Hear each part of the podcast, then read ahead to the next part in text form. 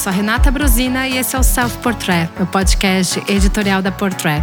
E para esse episódio, eu estou recebendo uma convidada muito especial que faz mais ou menos um ano que nós estivemos juntas. Oiê, Paulinha! Oi! Tudo bom? Tudo, muito feliz de estar aqui de volta. Ah, eu também. Depois do nosso episódio 73, que a gente falou sobre Godard, eu acho que esse tema eu não conseguiria me ver falando com outra pessoa se não fosse você. Estamos aqui de volta para esse momento, né? Muito especial. Então vamos contextualizar sobre essa minha convidada, né? A Paula Jacob, ela é jornalista, professora e pesquisadora de cinema e literatura pelo viés da psicanálise, semiótica e estética. Em outras palavras, uma pessoa muito chique, com um olhar muito sensível para o que está relacionado ao cinema, literatura, enfim, todas as dicas dela eu sempre sigo, né, dona Paulinha? Eu, eu não entendo nada, eu só vou atrás do que você fala. Obrigada. As pessoas têm pastas no celular delas com os prints das coisas que eu indico, eu acho ótimo. Eu também tenho, e o nome da minha pasta é Paula.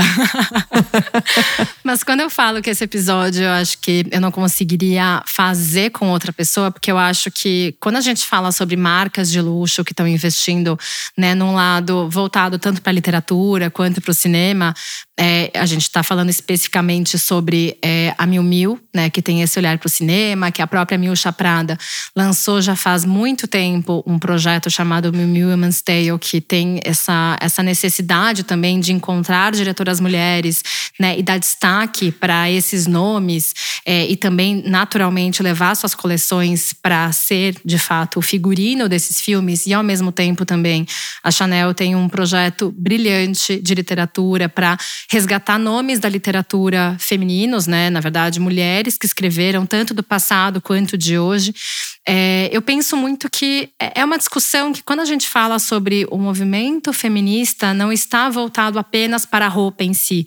É como as marcas conseguem fazer com que é, as, outras, as outras áreas de conhecimento que estão ao nosso redor consigam também promover essas profissionais, né? Sejam as mulheres que já faleceram e que deixaram sua história para inspirar né, próximas gerações e também resgatar essas grandes obras, principalmente da literatura, é, e também nomes que estão aí, né, Paulinha? Sim, acho que principalmente o projeto da Mil Mil, ele é muito vanguarda, porque ele lançou antes de qualquer Me Too, antes de qualquer movimento em prol do, dos discursos de igualdade e equidade em Hollywood. Então a gente está falando de uma estilista, né, uma diretora criativa de uma marca super luxuosa que já estava preocupada no começo né, dos anos 2010 com a presença feminina no cinema.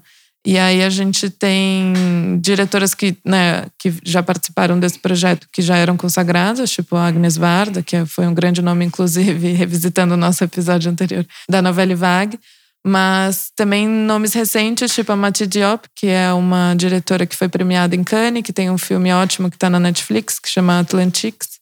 Um, então tem esse, esse cuidado que é também um cuidado curatorial que a Chanel traz, né, de você respeitar as escritoras que já foram e já tiveram seu legado muito bem consagrado, mas também quem são essas vozes que estão aqui hoje e que também são super importantes, né? Tanto quanto. Exato, eu acho que uma das questões mais importantes no meio de tudo isso é quando a gente entende que são, é, é, são criações genuínas, né? Não é que a Miu Miu e a Chanel estão é, mirando na venda, né? Por mais que, de uma certa forma, as peças da Miu Miu estejam inseridas nesses curtas-metragens, porque não são longas, são curtas. É, o, as peças estão lá, mas não estão dentro daquele contexto de, nossa, eu vou vender mais vestido de paetê ou de brilho nessa temporada, porque no filme teve né, muita presença dessa coleção. Eu acho que o, lado mais importante é que sim, existe uma conexão da Miu Miu por conta da roupa estar presente, mas as próprias diretoras têm essa liberdade, né, para conseguir explorar o máximo possível dessa linguagem dentro dos curtas que estão de acordo com o seu estilo, com a sua visão, e todas elas acabam carregando uma, uma elas conseguem expressar o seu olhar de feminismo por conta conta, né, dessa, dessa, desses próprios roteiros, né? E elas conseguem mostrar cada uma delas pertencendo a uma geração. Você trouxe, né, um dos maiores nomes que participou, que foi Agnes Varda, que era, né, um dos maiores nomes e ainda é da, da novela Vague. Mas também tem diretoras super jovens, tem diretoras que já escreveram livros, como a própria Miranda July. É, eu acho que assim tem também a atriz, a própria Chloe Sevigny, que é uma das grandes amigas da Miúcha Prada. É, eu acho que a Miúcha ela tentou sempre provocar muito essa discussão entre gerações, né? E, e, tentar trazer essa, essa visão de como você vai explorar o feminismo no cinema e como você vai dar destaque para essas mulheres, né? Tem uma questão que é um, um dos meus das minhas linhas de pesquisa é sobre o olhar da mulher, né? Então a gente está falando de uma coisa que eu ainda não consigo nome, nomear ela como um female gaze, assim, em contraponto ao male gaze, que foi colocado em pauta nos anos 70, final dos anos 70, é, para falar desse olhar direcionado a partir do, do desejo masculino, né? Então não consigo dizer que os filmes da Miu Miu são feministas, mas também não é necessariamente um olhar feminino num sentido pejorativo da coisa, mas como ela consegue incluir as mulheres é, dentro do cinema de uma forma muito genuína, como você falou. Ela não está interessada em vender roupa, ela está interessada em fomentar quem são essas diretoras e colocar elas no radar, que eu acho isso muito bonito também desse projeto, que você consegue dar para essa diretora, por mais que seja um curta-metragem, todos os recursos que ela precisa para fazer esse filme acontecer, você não interfere, né? Então a Milt ela não interfere em absolutamente nada criativamente no roteiro, na direção, é, na direção de arte, na fotografia. Então é a linguagem da diretora. E para mim, que estudo estética, isso é muito importante porque a gente tem pouquíssimas diretoras mulheres que conseguem ter um arquivo, né, um acervo próprio uh, para a gente conseguir mapear esteticamente a evolução. Então, se a gente pensar no Wes Anderson, por exemplo, desde o primeiro filme dele, a gente já consegue identificar movimentações de câmera que ele vai evoluir, vai repetir, não sei o quê. E ele tem uma obra grande, né? Até os dias de hoje, porque ele é um homem. E não, isso não é detrimento a ele, porque ele é um diretor muito bom. Amigo da Milcha também, né? É, vale, vale, vale só a contextualização. exato. E aí você tem é, uma obra que é passível de ser analisada, porque você tem mais de três, quatro filmes, né? E você consegue fazer um conjunto. Uh, e as mulheres, por elas não terem, então, só trazendo um dado, nos Estados Unidos são formados 50% de alunos homens, 50% de alunos mulheres em universidades de cinema. Só que quando a gente vai ver quem dirige os filmes, em 2018 eram 8% de diretoras. Então, se você está formando 50, 50, cadê essas mulheres que estão se formando né, na universidade? Então elas não têm a chance de furar essa bolha de Hollywood. Então projetos como o da Mil Mil são importantes sim, porque a diretora consegue criar um portfólio se ela não é ninguém ainda para o mercado. Então você tem primeiros filmes saindo de um projeto como esse. Essa visão da Miúcha, assim, sei lá, que eu sou muito apaixonada por ela e pela marca e pela Prada também, mas pelo grupo, pelo contexto, tá? por tudo que essa mulher é. É, a, a gente gosta tanto do brilhinho no sapato quanto dela como personagem e tudo que tá em volta tudo, dela, as minhas né? calças coloridas, tudo, tudo, tudo, tudo. A gente tudo. gosta do cenário, é, é, é um contexto, né? É. Até do Raf a gente gosta, né? é uma paixão eterna, assim, quando eu descobri esse projeto, é, eu estava trabalhando na Casa Vogue e eu fiquei muito. Né, eu tinha uma coluna de cinema e tal. E eu fiquei muito feliz porque hum, é isso, né? Você ter uma mulher que está fomentando o trabalho de outras mulheres de uma forma super genuína. Uh, e que não é intencionalmente capitalista, né? Então é importante a gente voltar nessa coisa de que ela não está fazendo esse projeto para vender sapato, porque no fim das contas às vezes a gente se perde um pouco na roda. Não é um fashion filme, né? É muito diferente, né? Exato. Né? É isso, ele nem se aproxima de um fashion filme porque ele é realmente um filme, ele é um curto, ele tem histórias que podem ser surrealistas, que podem ser politizadas, que podem ser é, de amor, de tristeza, de, de tudo, né? Tem de tudo ao longo desse, desse projeto. Os filmes eles abordam sobre nossa, um sem número de assuntos, né? E é interessante isso que você estava falando, Paulinha, porque eu acho que quando. Só voltando à questão da Miúcha, eu lembro que uma das primeiras questões que ela abordou quando ela começou a falar sobre o próprio Miu Woman's Tale, né? Qual era o grande intuito dela? É como uma mulher vê a outra, como uma mulher enxerga a outra.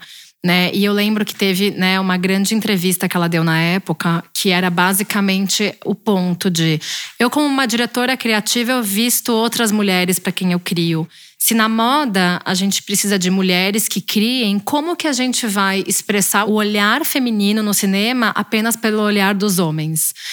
E aí eu lembro que no episódio 12 do Mimi Women's Tale, eu entrevistei a Crystal Moselle, e eu lembro que foi uma entrevista que, ao longo da conversa, ela disse que a única pergunta que a Miúcha fez para ela, para fazer ela, de fato, é, construir toda a história dela, é: como você enxerga as outras mulheres?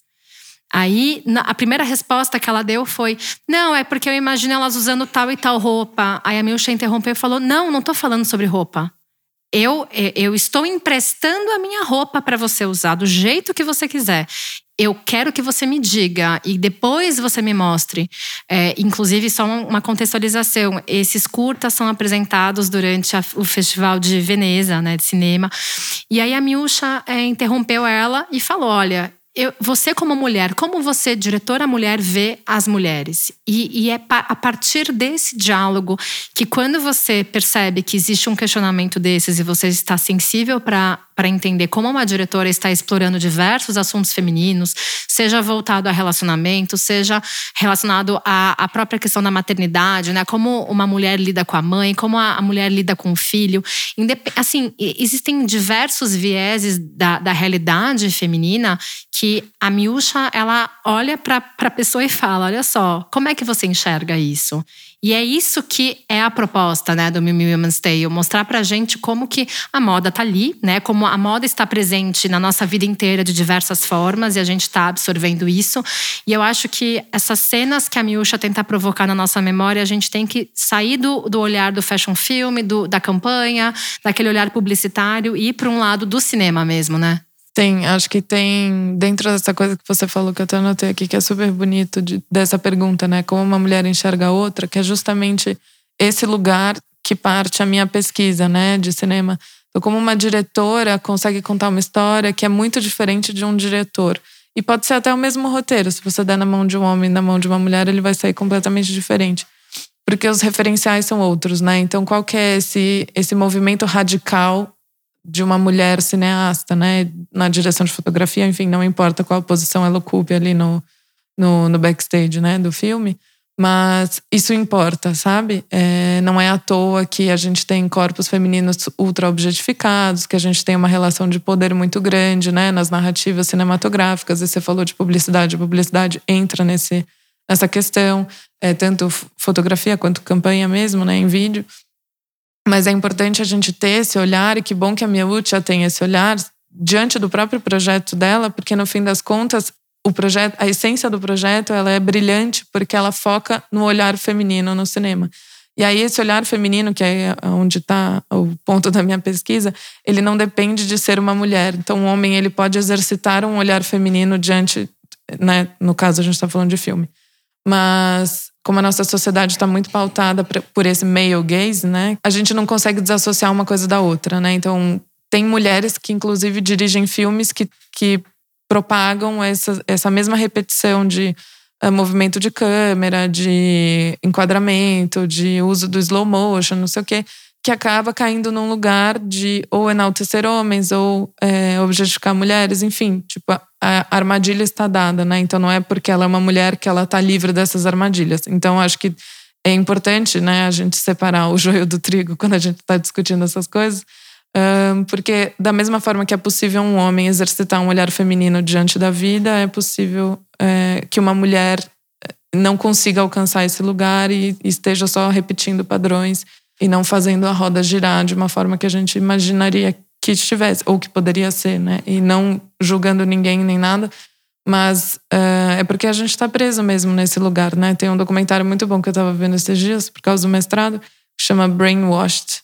Ele está disponível gratuitamente na plataforma do Sesc. É, então fica aí a dica para vocês que estão ouvindo a gente já dar esse play, porque ele é muito importante, esse documentário, e fala justamente sobre esse lugar do olhar feminino no cinema e das produções que são super problemáticas e que são passíveis de ser é, revisitados com um olhar um pouco mais crítico, né, a respeito das cenas, principalmente. Então existe uma decupagem bem específica ali de alguns filmes que são clássicos ou contemporâneos e tal, né, para mostrar que a questão ela vem desde o começo do cinema, né? Não é de hoje, não é de ontem, né? Então é desde o do dia que o homem pegou a câmera na mão e resolveu fazer um filme. A gente tem essa repetição de padrão e esse projeto ele se torna ainda mais relevante quando ele ele se propõe na sua essência a fazer justamente o contrário. Não, com certeza, até porque se a gente for olhar, né, a gente vive nessa sociedade que tem um, uma estrutura, né, o estrutural, né, a questão do olhar masculino, ele acaba muitas vezes fazendo parte da nossa rotina e o quanto é difícil você se provocar para sair disso, né? E no cinema é a mesma coisa. Eu acho que é, é uma luta que é importante, até é legal quando ela é incentivada, né? Por uma marca de luxo que é isso, não está visando o lucro. E, uma, e outro ponto que eu acho interessante no meio de tudo isso é que, assim, quando a Miúcha ela, ela escolhe essas diretoras, é, tem diretoras de diversas nacionalidades. Não é que ela está pegando a, o clássico olhar hollywoodiano ou ela foca numa nacionalidade. Então, ela já trouxe diretoras mexicanas, já trouxe diretoras iranianas, já trouxe né, francesas, naturalmente, mas ela sempre tenta explorar o olhar dessas mulheres ao redor do globo. Né? Então, assim, muitas delas já têm né, uma carreira no cinema, mesmo que né, de uma forma independente, mesmo que não fazendo parte de um sistema é, como a gente diz, né, hollywoodiano e tal. É, mas, de uma certa forma, ela consegue explorar muito esse olhar da, da, da, própria cultura dessa mulher, né, Paulinha? Sim, acho que tem eh, grandes exemplos aqui que aparecem né, no, no projeto. A Ava DuVernay, que fez, que é diretora do Selma. A Lucrécia Martel, que é uma diretora argentina que eu adoro. Inclusive, os filmes dela acabaram entrando, acho que a grande maioria deles, no catálogo do MUBI. Então, mais uma dica aí para um final de semana, se você não souber o que você assistir, assista um filme dela. É, você falou da Kristen Moselle, é muito legal porque ela tem um filme que, na verdade, virou série, chama Betty, na HBO. É, que é uma série sobre as skatistas. É então verdade. é muito legal. Essa série é muito legal. É, a própria Dakota Fanning, né, que também ela, ela flerta com esse lugar de diretora, roteirista, atriz, enfim, já faz alguns anos, então é muito bom. O curta dela é muito legal. E é uma garota mil mil também, é uma é. menina que já é amiga da marca. Eu acho legal que assim, assim como a Chloe Sevigny, que as duas, né, são amigas da marca, inclusive a Chloe já desfilou para para Mil Mil, é, é quando você mostra que as garotas Mil Mil não são apenas as bonequinhas que a Milcha vai vestir. Super. Né? Então assim, ela consegue levar para um outro lugar e transcende apenas a imagem, mas também ela mostra as meninas que eu visto, elas têm um olhar para isso, sabe? Super, exatamente. E a Lynn Ramsey, que eu amo os filmes dela, precisamos falar sobre o Kevin e você nunca esteve realmente aqui. É, você falou dessa questão da diversidade, acho que não só uma questão de diversidade é, geográfica, racial, cultural, mas também de gênero cinematográfico, né? Então a Lynn, ela é uma diretora que faz terror, a gente tem a Ava DuVernay que faz filmes mais de drama, né? Pensando assim. A Lucrécia também entra muito na questão do drama familiar e tal, dramas históricos. Enfim, a Kristen Moselle já é um nome um pouco mais contemporâneo, junto com a Dakota, que tem uma coisa mais jovem, surrealista, divertida, colorida. Então, assim, é um catálogo de filmes muito rico, essa pluralidade de visões e de vozes e de olhares, né? Principalmente a questão do olhar que a gente está falando de audiovisual, dentro de um projeto desse tamanho, né? Que tem site, que vai para o Festival de Veneza, que é o festival mais antigo, né? É, então, é uma potência, não tem o que dizer né, um projeto ele é uma potência por si só e ele não estaria no Festival de Veneza à toa, não é porque é a Mil Mil que está por trás, é porque os filmes são realmente bons e estão todos disponíveis, né, gratuitamente na plataforma e dá para assistir assim é rapidinho, né? São curtas, não tem nem desculpa para não ver. Não, eu acho interessante porque você mencionou o MUBI, né, que tem alguns filmes muito bacanas lá, eu gosto muito. É, lá tem os curtas da Mil Mil, e justamente lá, eu, eu gosto muito. Na verdade, eu não conhecia ela, mas a Janique Sabravo, eu não conhecia essa diretora americana. Na verdade, ela passou metade da vida dela morando no Panamá e a outra metade em Nova York. E, e eu acho que assim, ela, ela fez né, o House Comes with a Bird, que é muito sensível, é muito bonito, é muito poético, mas de uma certa forma é isso que você estava falando. Tipo, são tanto diretoras que já são conhecidas por um olhar.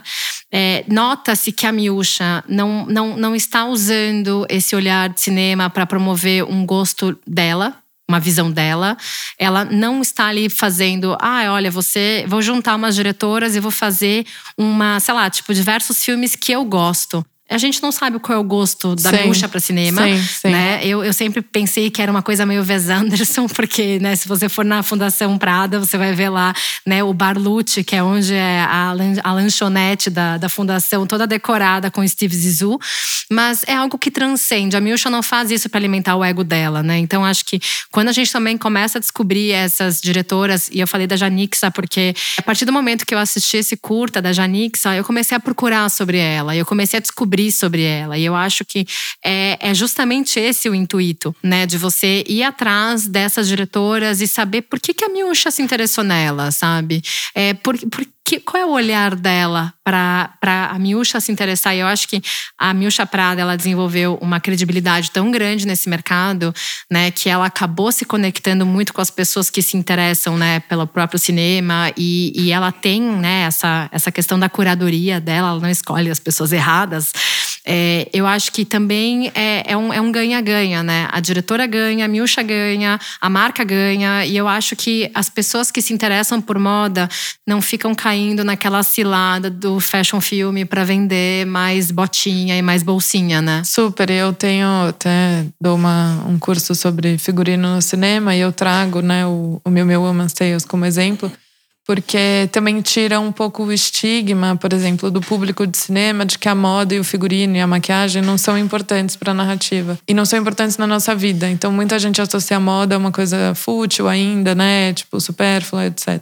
Só que você consegue contar uma história com o figurino, né? Tem muitos filmes aí, a gente falou disso no nosso episódio do Godard, que não faltam são exemplos, mas eu acho que esse é um exemplo muito coeso, porque no fim das contas o figurino ele não é só importante porque são roupas da Mil Mil, mas porque são roupas e são figurinos que são orgânicos ali na narrativa, né? Então não é uma coisa forçada, não é um lugar, é como, por exemplo, o Sex and the City ou Gossip Girl tinha inserções de marca de luxo que fazia total contexto, né, dentro do, do, da proposta das séries e tinha um apelo de público, tanto que as coisas esgotavam, né, quando os episódios iam pro ar. Saddlebag da Dior que o diga, né? tinha, tinha a fila de espera no vestido da Carolina Herrera que a Serena Vanderwoodson usava nos episódios. Então, as pessoas assim, descobriram Manolo Blahnik graças a Sarah Jessica Parker, né? No caso, eu descobri por causa dela. Exatamente. Acho que boa parte das pessoas que não são nova-iorquinas descobriram o Manolo também nesse sentido. Uh, um, mas enfim, voltando pro, pro projeto da Meu Mil, é bonita essa inserção natural das roupas. Então não é que a diretora tem que fazer o filme para que aquela coleção se encaixe.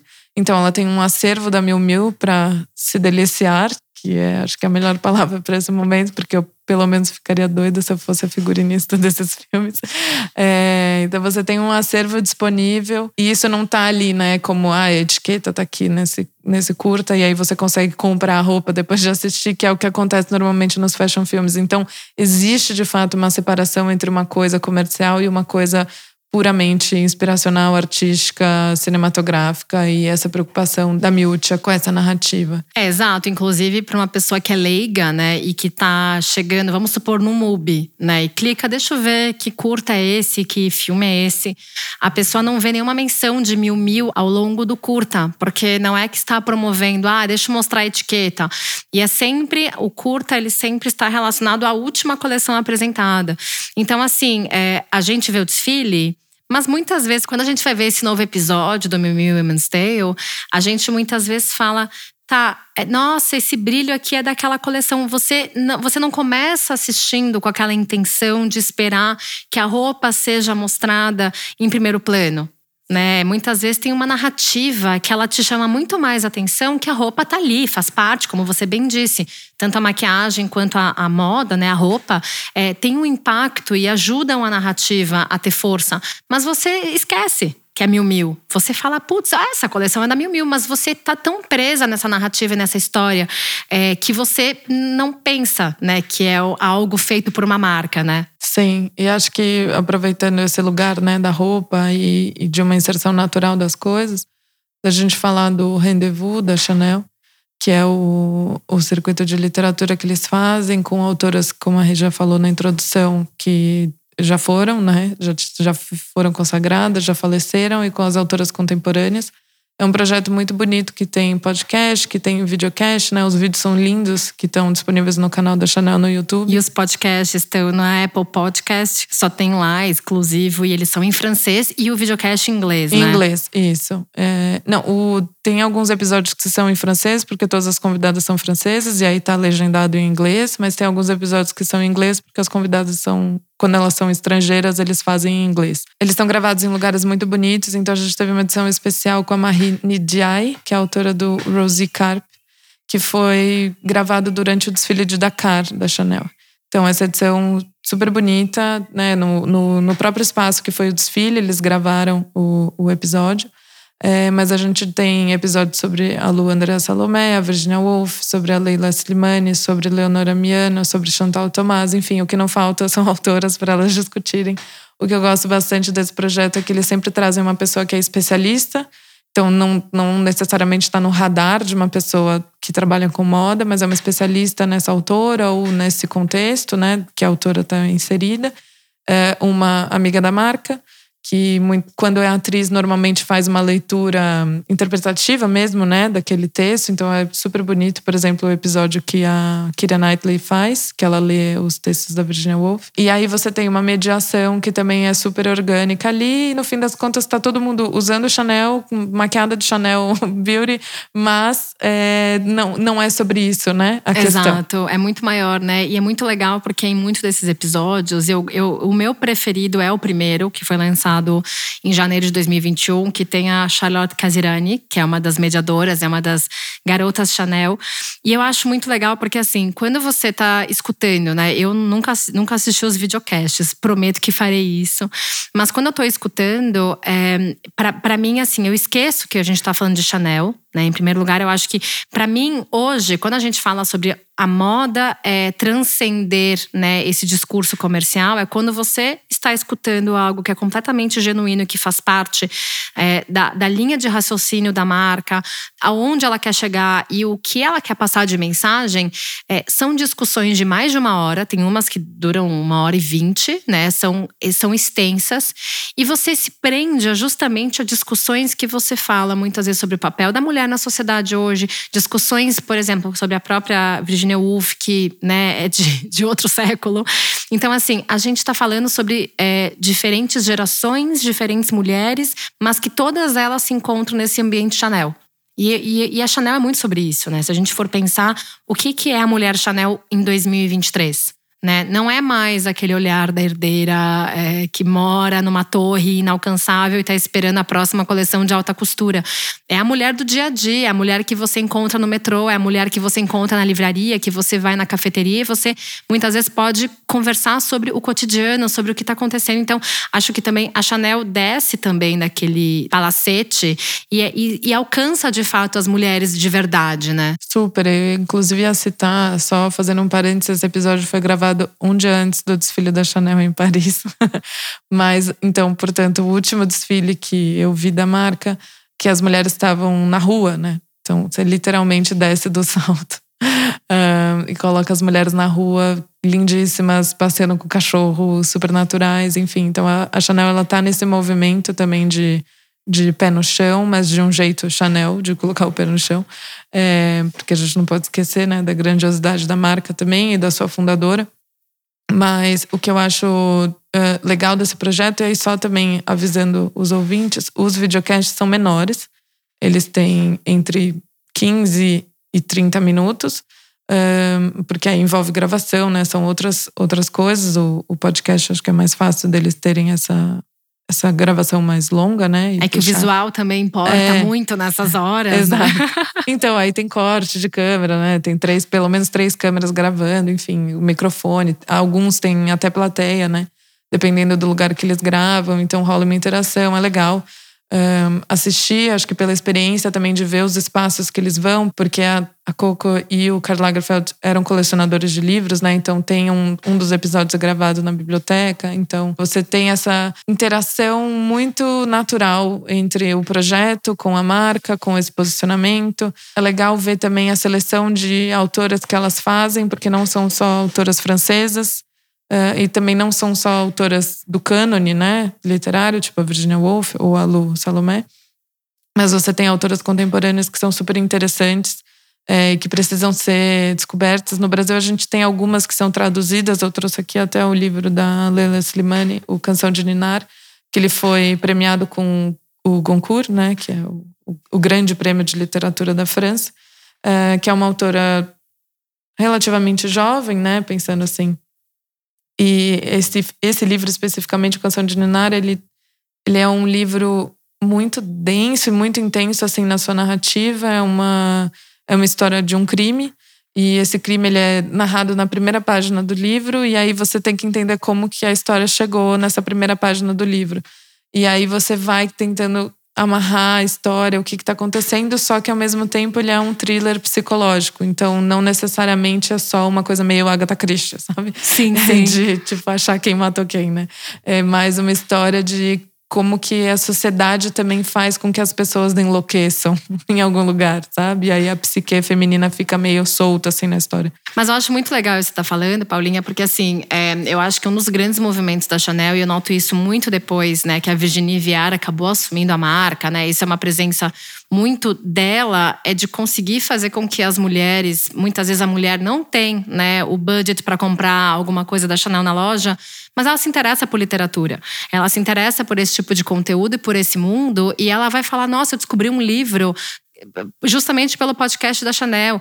E eu acho que assim, a, a grande função das marcas mesmo não é só é, o quanto elas vendem por mês, mas o que, que elas conseguem dar para esse público que se identifica, que pode fazer parte desse universo, que pode acordar um dia de manhã e falar: Nossa, chegou uma notificação de um novo episódio, sabe? E você vai lá, escuta e você aprende. Eu acho que, assim como a gente falou sobre a Mil Mil, a Chanel ela é 100% voltada para esse lugar literário, porque era algo que fazia parte da, da própria vida da Gabrielle Chanel.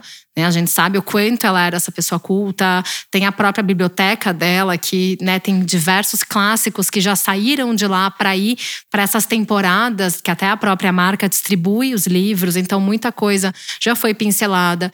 Muitos livros também já serviram de inspiração para o Karl Lagerfeld criar algumas coleções. Então, acho que assim, o contexto do, do mundo literário é algo que traz muito essa força para a Chanel. E quando você falou sobre essas, esses cenários é, que, que muitas vezes são livrarias, é, o próprio Karl Lagerfeld tem uma livraria que ele é, abriu em Paris, que é uma das maiores. É, e eu lembro que teve uma que eles gravaram, um episódio da, da série que eles gravaram na Feira de Arles que é a feira de fotografia, né, dos grandes livros de fotografia. Então, assim, é quando você também tira, né, a literatura daquele lugar de vamos dar as dicas das mesmas autoras de sempre. Por exemplo, a própria Leila Zimani eu não conheço, mas só de você falar, eu falo, cara, é verdade. Nossa, sim. É, então, acho que de uma certa forma você começa a criar uma relação com a marca que transcende, né, a peça que você vai carregar dentro de uma sacola que você acabou de comprar.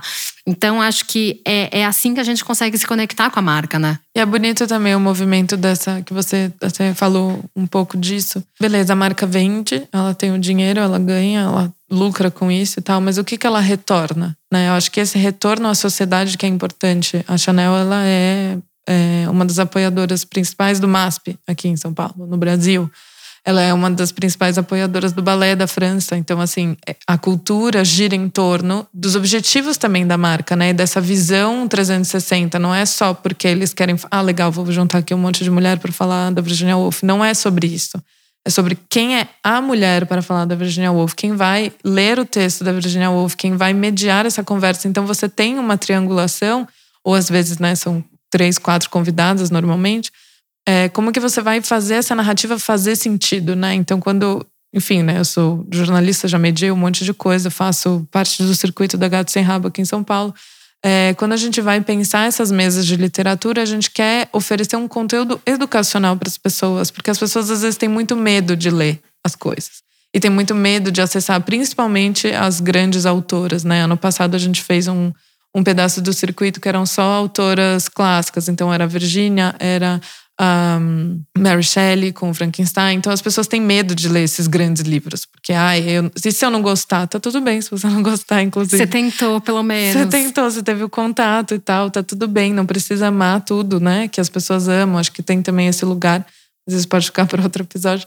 É, mas o que eu acho bonito é justamente essa volta, né? Então a gente faz um, um, um 360, assim, bem um, bonito, eu diria, e de um jeito Chanel, porque tanto o projeto da Mil Mil quanto o projeto da Chanel, eles estão conectados com a essência da marca. Por isso que eu acho que eles não são forçados, que eles não são é, empurrados, que eles não são assim, né, atravessados ou mal feitos. Eles são lindos em sua grandiosidade, porque eles estão ali é, próximos do que a própria marca acredita, né? Não é que eles inventaram um, ai, putz, a gente tem que falar de cultura, vamos inventar aqui uma área da empresa para fazer isso. Exato. E tem uma coisa que você falou, Paulinha, que eu quero só aproveitar esse gancho que eu acho muito mais importante. Quando você conecta a alma da marca, a gente nunca pode esquecer que tanto uma cliente da Mil Mil quanto uma cliente da Chanel, que bom que elas têm esse budget para comprar essas peças na loja, mas que nem todas as mulheres Chanel e nem todas as mulheres Mil Mil têm essa grana para comprar. Então a gente não pode limitar.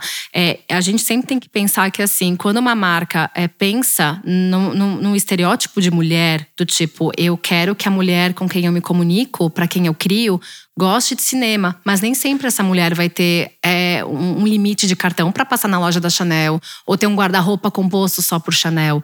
A gente tem que pensar que a cultura é uma via de identificação e, e uma conexão entre a marca e esse público, né? Então, ao mesmo tempo, existe esse viés, né, Paulinha? Super. Acho que assim, eu trouxe aqui um livro para a gente encerrar esse episódio da Virginia Woolf, já que a gente falou tanto dela hoje, ela é uma das minhas grandes paixões, chamou Vestido Novo. É, a editora Nós, é, fazendo aqui também a, a voz das, das, pequenas editoras no Brasil, a editora Nós ela traduz e publica a obra da Virginia brilhantemente. Então, se você não conhece Virginia Woolf, procure os livrinhos pequenininhos. Esse vestido novo é um conto, na verdade, que foi escrito durante a ideia que ela teve para Miss Dalloway. Então, é como se fosse uma história à parte é, de Miss Dalloway. Que eu gosto muito de Miss Dalloway. eu, eu acho que é uma das melhores. Assim, eu sou, eu sou, eu gosto muito dela, mas eu acho que é uma das histórias que mais mexeu comigo, sabe? Sim, eu entendo. Eu também sou assim. Eu já li várias vezes, inclusive, esse livro. Por isso, leia Miss Dalloway. Exato. E daí tem os diários, tem os, os livros pequenininhos que são os contos dela, enfim, é, são ótimas entradas assim para entender como que a Virginia escreve é, se você nunca teve contato com ela. E eu trouxe esse livro, O Vestido Novo, porque, enfim, fala de moda. A Virginia tinha uma questão muito séria com a moda, é, porque ela tinha medo de parecer fútil por gostar de, de moda, e ela já tinha publicado algumas coisas em revistas femininas, né, ali na época. Um, então era, era uma coisa complexa para ela, né? Como que a imagem da escritora é lida, enfim, isso também é assunto para outro episódio. Um outro episódio que virá, pode ter certeza. um outro episódio. Mas a, a essência dessa história é justamente o, o, essa questão do, da novidade, né? Que a moda sempre traz, uma tendência, não sei o quê. E, e quando você veste alguma coisa que não está na tendência, você se sente deslocada, né? Não pertencente a esse espaço. Eu o famoso só... peixe fora da água, né? Eu vou só ler um parágrafo aqui. Mas não ousava olhar-se no espelho. Era incapaz de enfrentar o completo horror. O vestido de seda amarelo claro, ridiculamente antiquado, com sua saia comprida e as mangas altas, e a cintura e todas as coisas que pareciam tão charmosas no livro de moda, mas não nela não no meio de todas essas pessoas comuns. Sentiu-se como um manequim de modista ali parada para que as jovens lhe espetassem alfinetes. Poxa, adorei esse trecho, Paulinha. é muito bom. É demais. Eu acho que é, se a gente for falar, é, a moda ela sempre teve esse viés, né, do questionamento. Peraí, mas eu sou uma pessoa séria, eu escrevo livro, mas tô me preocupando com algo tão fútil, né?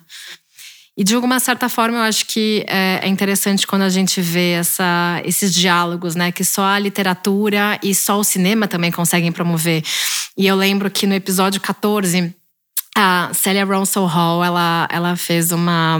Ela, ela falou num vídeo da Mil Mil, e eu lembro que isso ficou muito memorizado na minha cabeça, é, porque é isso, né? A Milcha Prada não dá tantas entrevistas, menos ainda falando sobre esse projeto, mas às vezes é importante a gente lembrar é, qual é a raiz, né? Da onde que nasceu isso, e ela falou uma frase muito interessante, a Célia. Ela falou: quanto mais visões específicas obtivermos de mulheres em todo o mundo, seja por trás das câmeras ou diante das câmeras, mais completas, complicadas e bonitas poderemos entender as mulheres como elas são.